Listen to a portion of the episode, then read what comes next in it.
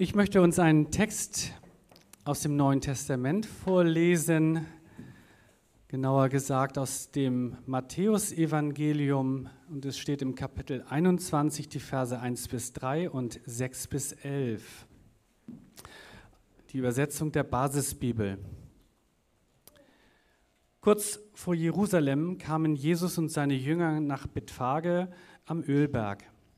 Da schickte Jesus zwei seiner Jünger voraus und sagte zu ihnen, geht in das Dorf, das vor euch liegt. Dort findet ihr gleich eine Eselin angebunden, zusammen mit ihrem Jungen. Bindet sie los und bringt sie mir.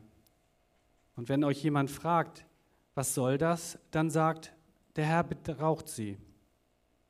Dann wird er sie euch sofort geben.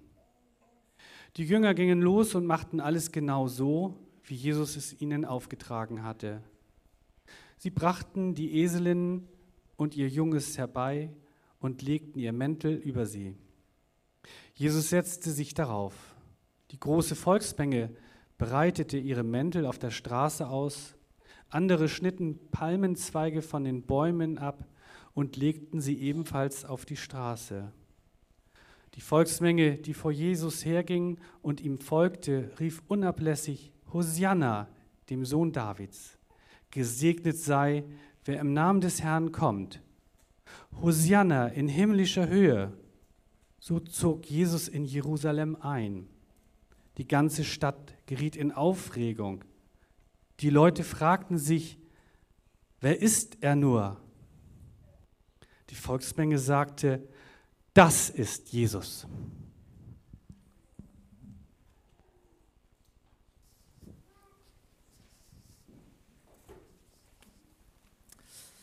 Dankeschön.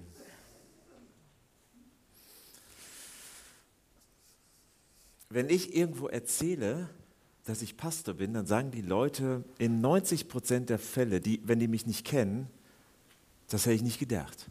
Du siehst gar nicht aus wie ein Pastor. Jedes Mal frage ich mich, wie sieht ein Pastor aus? Oder wie sieht in ihren Vorstellungen ein Pastor aus?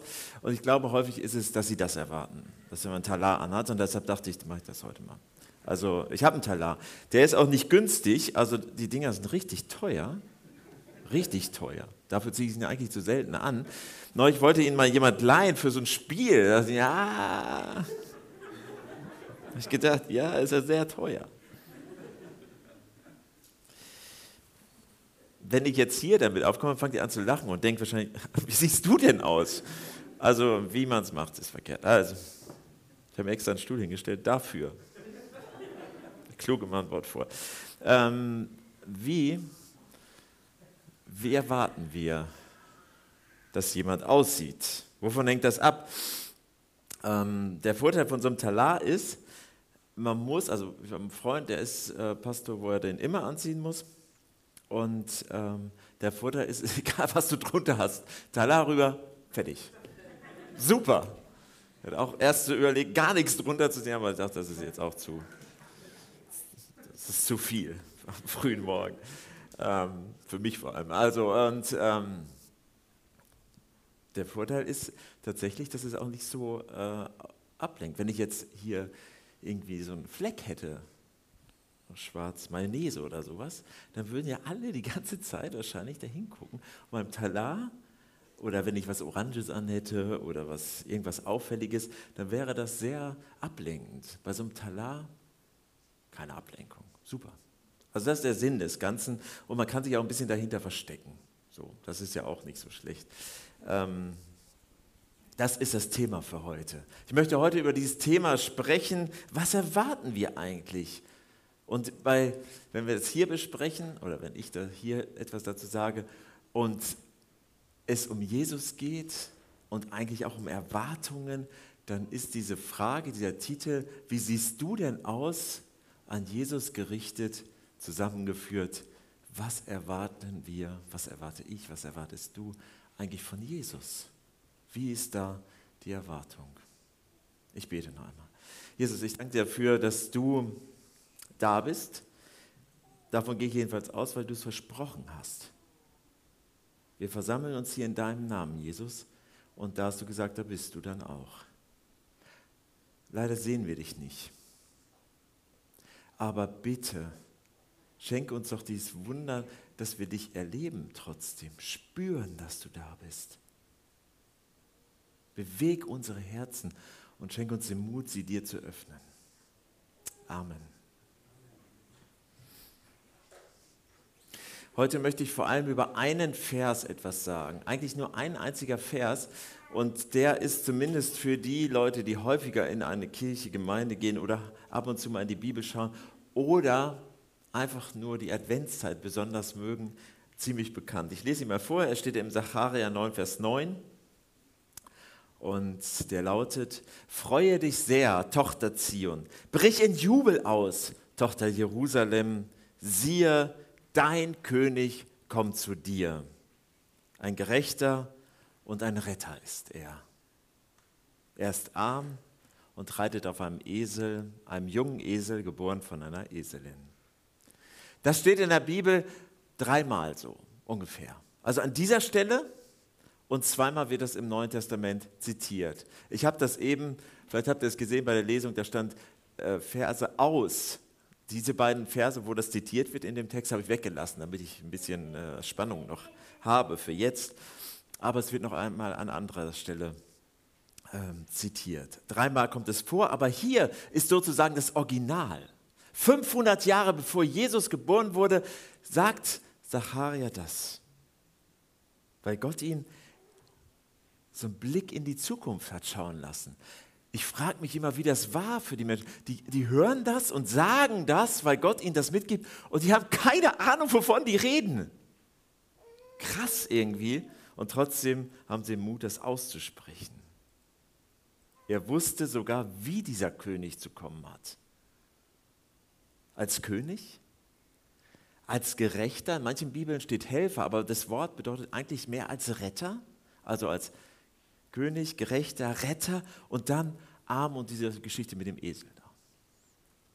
König. Wir wollen auch einen König. Wir wollen auch einen König. Vielleicht könnt ihr euch damit ungefähr der Hälfte der Deutschen äh, identifizieren, die das wirklich sagen. Wir wollen auch einen König. Habe ich in so einer Umfrage gelesen, ist nicht ganz aktuell, fünf Jahre ist das her oder so. Die Hälfte der Deutschen wünscht sich einen König oder eine Königin. Ging auch. Ich schätze, wegen des Glamours. Da hat man so schöne Geschichten für irgendwelche Zeitungen und irgendwelchen Herzschmerz und Hochzeiten und alles.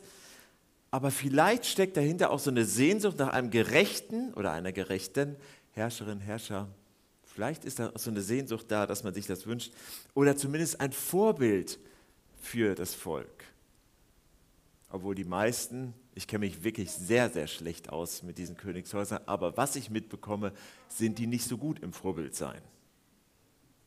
Vielleicht täusche ich mich. Wir wollen auch einen König. Das haben auch die Juden damals gesagt, zur Zeit Jesu. Wir wollen auch einen König. Damals waren Könige noch Herrscher. Da hatten die wirklich was zu bestimmen. Man erwartete von ihnen, dass sie gerecht waren. Man erwartete von ihnen, dass sie weise Entscheidungen treffen. Man erwartete von ihnen, dass sie das Volk beschützen und verteidigen. Und man bewartete, äh, erwartete, dass natürlich auch gerechte Entscheidungen getroffen wurden und Rettung vor Bedrohungen oder Rettung vor irgendeinem Unheil. Das alles hat man erwartet von einem König. Und dann kommt Zacharia und sagt, siehe, dein König kommt. Arm und auf einem Esel reitend. Das hört sich irgendwie gar nicht mehr so richtig nach einem Herrscher an, oder? Also wenn, ich habe versucht mir das vorzustellen, wenn so ein König heute anreist, dann ist das ein Rolls-Royce oder eine Kutsche, habe ich schon mal gesehen, bei der englischen, deren Namen ich tatsächlich jetzt vergesse. Queen heißt die auf jeden Fall. Ähm, Elisabeth. Ähm, ich sehe, seh, das ist mein, das ist echt ein Steckenpferd von mir. Ähm, was, oder so, so einen fetten Mercedes doch mindestens. Und das wäre damals wahrscheinlich so ein, so ein, so ein richtiges, edles Pferd gewesen. Oder so halt auch ein, so ein pompöser Wagen. Aber Esel, das ist, als wenn die Queen dann hier im VW Polo vorbeikommt. Passt nicht zusammen, merkt man Also selbst für mich nicht. Nichts gegen Polo, aber passt nicht. Ähm,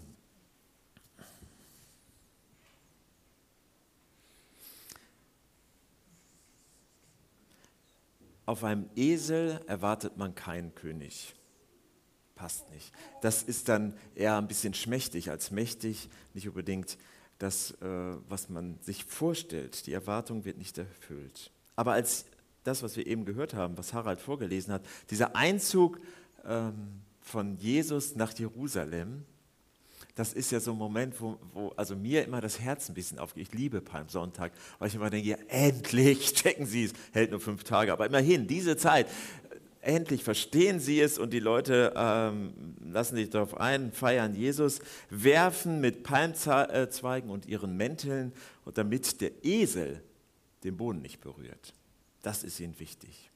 Die Menschen haben gefeiert, aber er war arm. Das ist der Grund für diesen Titel. Als ich es gelesen habe, ich muss das immer schon Wochen vorher schon, weil sonst eine Frau mich nervt und äh, bedrängt, irgendeine. Äh, denk an die Titel. ja, das ist ja auch gut so. Aber dann habe ich das gelesen und dachte, da, was haben die Leute gedacht? Wie, sieht, wie siehst du denn aus? Auf dem Esel, hallo? Im Polo. Geht nicht. So kommt kein König um die Ecke. Höchstens das fand ich lustig, Cem Özdemir, unser neuer Minister für irgendwas, auf dem Fahrrad ist er zur Kabinettssitzung. Landwirtschaft, ne? Ja. So ähnlich. Als ich die Verse dann las, da war diese Formulierung, ist euch das aufgefallen? Ein Esel geboren von einer Eselin. Boah. Das ist mal eine Nachricht, die die Bibel gehört, habe ich gedacht. Nicht von einer Giraffe, sondern von einem Esel. Ah, das hat mich interessiert, dem bin ich nachgegangen und habe dann gelesen, das ist also nicht nur so ein Witz da drin oder so ein Platzhalter, damit die nicht zu dünn wird, die Bibel, sondern das steht da schon drin. Weil damals war das üblich, dass Esel getunt wurden. Da hat man die schon mal gerne mit einem Pferd irgendwie gekreuzt, damit ein Maultier rauskam. Und ein Maultier ist schon was ganz anderes als ein Esel. Ein Maultier bedeutet nämlich, dass sie schneller reiten können ein bisschen gelenkiger sind und trotzdem so belastbar wie Esel. Ihr seht, ich habe mich richtig schlau gemacht. Maultiere sind übrigens nur Maultiere, wenn, das, wenn die Mutter ein Pferd ist. Sonst heißt es Maulesel. Also ihr könnt nicht sagen, dass ihr nichts gelernt habt heute. Ähm das Interessante ist, das konnte man nicht äh, äh, also das hat nicht gehalten. Man konnte diese Tiere dann nicht weiter züchten. Das hat mit der Chromosomenzahl zu tun. Das funktioniert immer, man muss immer wieder von vorne anfangen. Man braucht immer wieder ein Esel und ein Pferd, wenn man das möchte. Aber das, was Jesus hier hat, das ist einfach nur ein Esel, ohne irgendwelchen Extras, also ohne irgendwas Besonderem. Das unterstreicht nochmal, dass Jesus tatsächlich ganz arm kam. Ganz demütig. Da war nichts, worauf man sich hätte berufen können. Ja, ja, aber das war ja immerhin ein Maultier oder so. Das unterstreicht das Ganze noch einmal. Steht also nicht umsonst hier in der Bibel.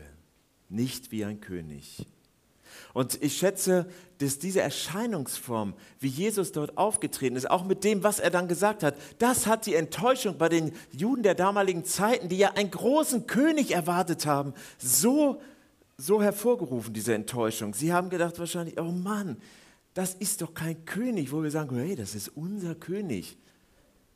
Das wollten sie dann ja nicht. Er verhält sich nicht so, wie sie ein König zu verhalten hat, wie wir uns das vorstellen. Und das ist genau der Punkt. Er verhält sich nicht so, wie wir uns das vorstellen. Er, Jesus verhält sich nicht so. Ups. Und Jesus erfüllt nicht meine Gebete. Und Jesus macht nicht, was ich mir so vorstelle. Plötzlich merkt man, hey, wir sitzen mit denen in einem Boot. In den persönlichen Begegnungen, wenn man die Bibel liest, da passiert das ja schon. Er hinterließ nicht nur einen Eindruck, sondern meistens auch Veränderungen. Die Leute sind nie so rausgegangen, wie sie reingegangen sind in das Gespräch. Und erst viel später wurde er dann als richtiger König gesehen. Ich weiß nicht, wie sehr ihr in der, äh, dieser Lektüre von Herr der Ringe drin seid, aber da gibt es so etwas ähnliches. Und vielleicht hat er das eingebaut. Es war ein frommer Mann, der es geschrieben hat. Da gibt es einen König und niemand erkennt ihn als König. Der wird sogar noch so ein bisschen beschimpft. Wie siehst du denn aus? Du bist nur so ein Waldläufer. Voll die Wurst, du hast nichts zu melden. Und hinterher wird er dann pompös als großer König gefeiert. William MacDonald schreibt zu diesem Text im Sacharia, er glaubt, dass es um zwei Ankünfte Jesu geht. Das erste ist dieses arme und demütige. Das, was wir dann auch im Neuen Testament gelesen haben. Aber das zweite, entwaffnend und als universeller, universeller Friedensbringer. Das hört sich dann ja schon mehr wie ein richtiger König an. Und so klingt der zweite Vers, der zu diesem Text noch dazugehört. Ich lese das beides mal zusammen vor. Freue dich sehr, Tochter Zion. Brich in Jubel aus, Tochter Jerusalem. Siehe, dein König kommt zu dir. Ein Gerechter und ein Retter, das ist er. Er ist arm und reitet auf einem Esel, einem Jungen, geboren von einer Eselin. Dann werde ich die Streitwagen aus Ephraim beseitigen und die Schlachtrosse aus Jerusalem. Wenn die Waffen des Krieges zerbrochen sind, wird euer König Frieden stiften unter den Völkern. Seine Herrschaft reicht von einem Meer bis zum anderen und vom Euphrat bis zum Ende der Erde. Sein Frieden ist überall und er kommt. Was für ein König. Wenn wir zu einem Termin von einem König eingeladen werden würden, dann würde man es schon gar nicht mehr Termin nennen, sondern Audienz. Da merkt man schon, dass das was Besonderes ist. Und heute bekommt man dafür klare Vorgaben, wie man sich verhalten hat, was, was man sagen darf und was man nicht sagen darf zum Beispiel, was man anziehen muss oder sollte und was nicht geht. Aber hier lesen wir, dass dieser König kommt, zu uns kommt. Natürlich hat er erstmal zum Volk Israel gesprochen, das ist schon klar, das Volk Gottes. Aber durch Jesus wenn ich an ihn glaube, dann gehöre ich ja auch dazu. Er kommt zu mir. Schön. Schöne Vorstellung, oder? Gerade nicht aufgeräumt. Spontaner Besuch? Gern. Spontaner Besuch? Wie seid ihr darauf vorbereitet? Wohnung? Alles tipptopp. Aber spontaner Besuch ein bisschen tiefer? in eurem Herzen? Siehe, dein König kommt zu dir. Vielleicht hätte ich mich mal besser darauf vorbereiten sollen. Er ist sich überhaupt nicht fein genug, sich nicht zu uns zu begeben. Bei dem König scheint irgendwie alles anderes rumzulaufen. Damals hat Jesus die Erwartung der Menschen nicht erfüllt und heute tut er es, glaube ich, auch meistens nicht. Ich habe das am Anfang ja gesagt, es geht um Erwartungen. Warten wir auf Jesus? Das, dieses Warten steckt ja drin. Warten wir auf Jesus? Warten wir darauf, dass er kommt? Leben wir so, dass er willkommen ist? Haben wir noch Erwartungen an Jesus? Haben wir eine Vorstellung, wie er uns begegnen soll oder darf? Das Tolle bei diesem Gedanken ist, dass er alle anspricht. Die alten Hasen, die schon lange mit Jesus unterwegs sind und mit Jesus glauben und ihr Leben mehr oder weniger an ihm ausrichten und auch die, die noch gar nicht mit Jesus unterwegs sind. Und dazwischen natürlich auch alle. Darf Jesus mir begegnen?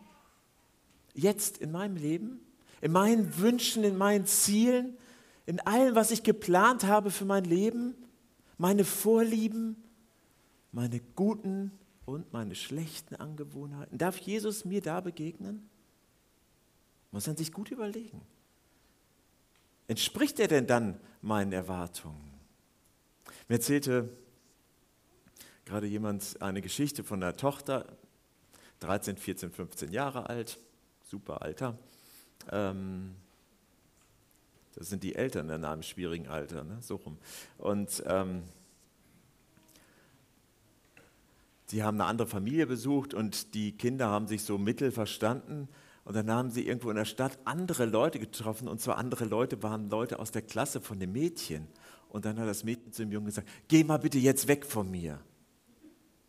Ich möchte nicht, dass die uns zusammen sehen.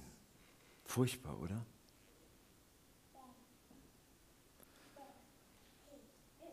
Aber wie geht es uns denn mit unserem Jesus? Darf der immer bei uns bleiben, wenn wir anderen begegnen? Ist das okay? Darf der immer bei uns sein? Wie siehst du denn aus? Da würde Jesus wahrscheinlich sagen, anders, ne? Anders als du denkst.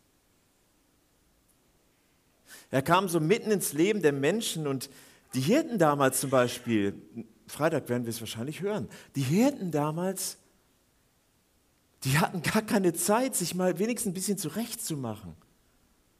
Ganz ehrlich, die haben gestunken. Hat irgendwie nicht gestört. Und selbst diese drei Könige aus dem Morgenland, die waren nicht geduscht, als sie in den Stallgang gingen.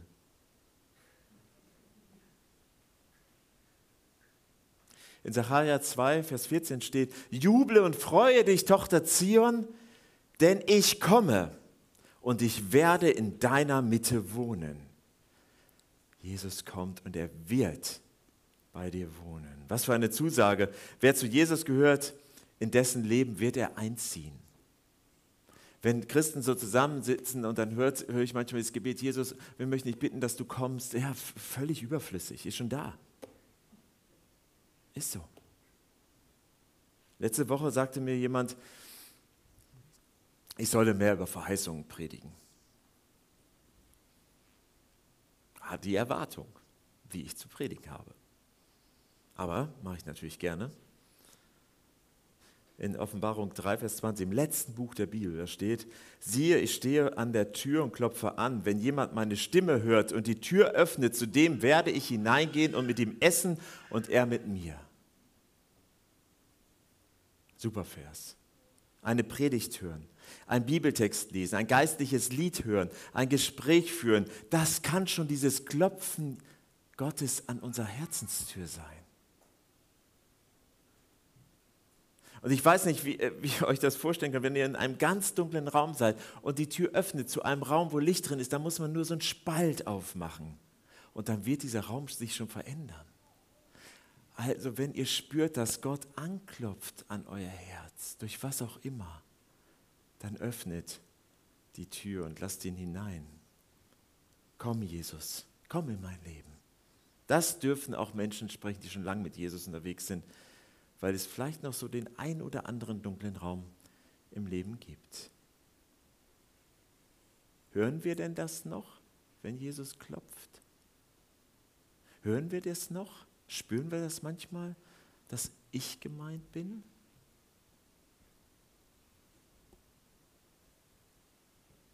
Wenn Jesus sagt, er will mir begegnen, er will mein König werden, dann begegnet er mir auf meiner Augenhöhe, so dass ich das verstehen kann. Und wenn er sagt, wenn in diesem Vers steht, dass er mit uns essen will, dann ist das nicht so, weil Jesus vor allem gerne essen will, sondern weil das damals der Ausdruck einer innigen Gemeinschaft war, die man hatte. Jesus möchte, diese Sehnsucht hat er Gemeinschaft mit uns haben. Und zwar nicht so äußerlich, sondern in uns, in unserem Herzen, in unserem Leben, auf Augenhöhe mit uns. Er ist der Retter der Gottes, aus der Gottesferne. Und umgekehrt heißt das tatsächlich auch, wenn ich Jesus nicht hineinlasse, dann bleibe ich in der Gottesferne. Dann lasse ich Gott außen vor. Er sagt nicht, und wenn jemand da ist, dann trete ich die Tür ein und komme hinein sondern ich klopfe an und warte, dass mir aufgemacht wird. Das ist ein großer Unterschied. Wenn jemand zu Christus gehört, gehört er schon zur neuen Schöpfung. Das Alte ist vergangen, etwas Neues ist entstanden. Das kann man im Korinther, im zweiten Korintherbrief des Neuen Testaments lesen. Das ist so ähnlich, als wenn ich sage, hier ist mein Leben und Jesus legt seine Krone hinein. Seine der König ist in meinem Leben. Und wenn ich dann hineinschaue, dann sehe ich, hm, da ist ein König in meinem Leben. Ich bin's nicht. Da ist ein anderer König in meinem Leben. Ich bin es nicht. Jetzt sieht irgendwie alles anders aus.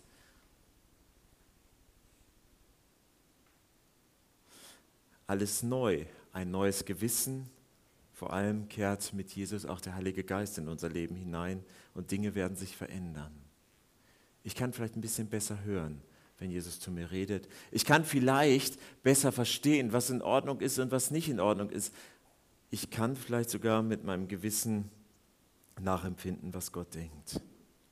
Was erwarten wir eigentlich von Jesus? Dass er uns in Ruhe lässt? Ganz ehrlich. Überlegt das, prüft das mal für euch, bevor ihr eine zu fromme Antwort gebt. Was erwartet ihr eigentlich von Jesus?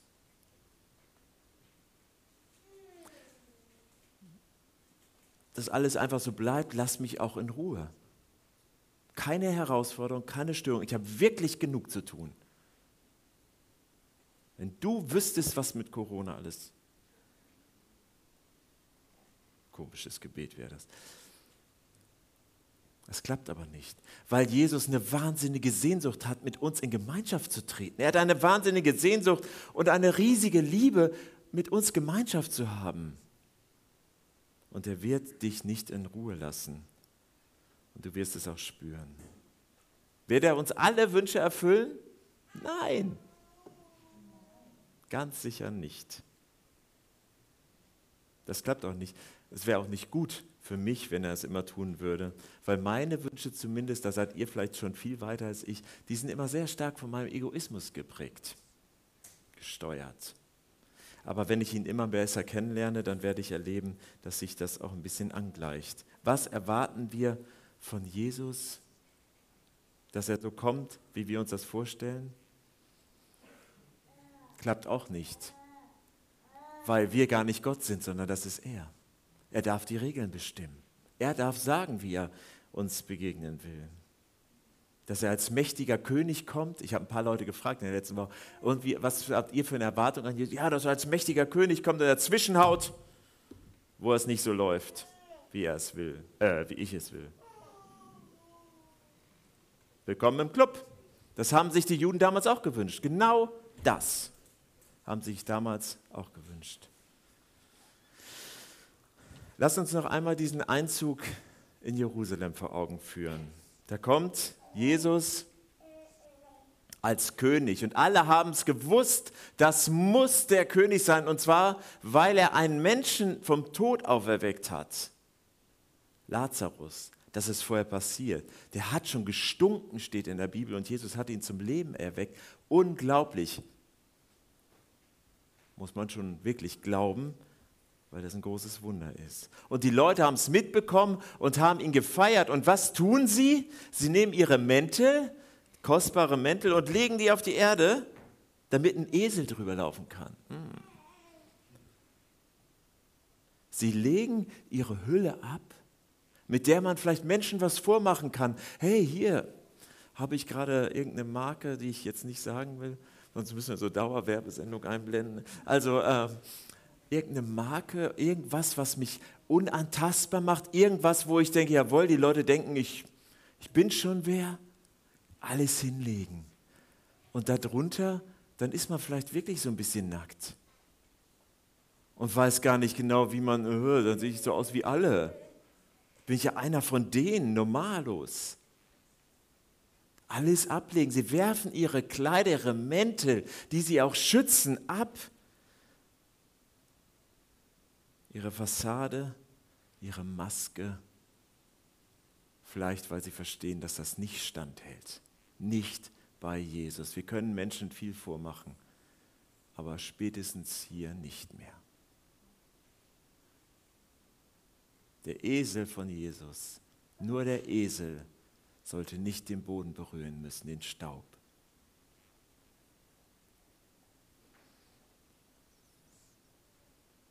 Wenn wir Jesus empfangen wollen, dann müssen wir unsere Masken ablegen. Den Schein, die Fassade. Jesus kommt zu dir, wahrscheinlich anders als du denkst, aber immer richtig. Das verändert immer wieder alles. Und ich weiß nicht, wie es euch geht, aber eben stand ich da und habe gebetet, gar nicht gesungen und gedacht, Jesus, ich möchte mich eigentlich so hinlegen, wie ich gleich das, das wusste ich ja schon, dass ich es mache. Ich möchte mich eigentlich auch so ablegen vor dir. Ich möchte dich bitten, nimm du das hin und mach du was Gescheites draus. Ohne dich ist mein Leben nichts wert. Ohne dich fehlt mir der Sinn und die Erfüllung. Ohne dich komme ich nicht in die Gemeinschaft mit Gott. Ich bleibe in der Gottesferne. Und vielleicht seid ihr auch frustriert, schon länger mit Jesus unterwegs und überlegt so, ich habe es so oft probiert, irgendwie ändert sich nichts. In Sacharja 4, Vers 10, das ist ein tolles Buch, lese es mal durch. Da steht, dass, wir, dass Gott auch die kleinen Anfänge, dass, er die, dass wir sie nicht verachten sollen. Die kleinen Anfänge. Verachtet es nicht. Gott sieht das. Und dann kann man beten, hier bin ich schon wieder, Jesus. Kennst mich ja. Ich weiß vielleicht gar nicht genau, ob ich das wirklich will, aber es lässt mich nicht los. Ich möchte, dass du mich neu füllst. Ich bete noch einmal und dann singen wir gleich ein Lied, das heißt Wunderbarer Gott. Das passt sehr gut, weil es deutlich macht, wer Gott ist und auch wer wir sind. Jesus, ich danke dir, dass du dieser große und wunderbare Gott bist. Und Jesus, ich danke dir, dass du ein König bist und dass du in mein Leben hineinkommen möchtest, obwohl ich es nicht wert bin. Und ich danke dir, dass du in mir alles verändern kannst, was mich irgendwie von dir trennt.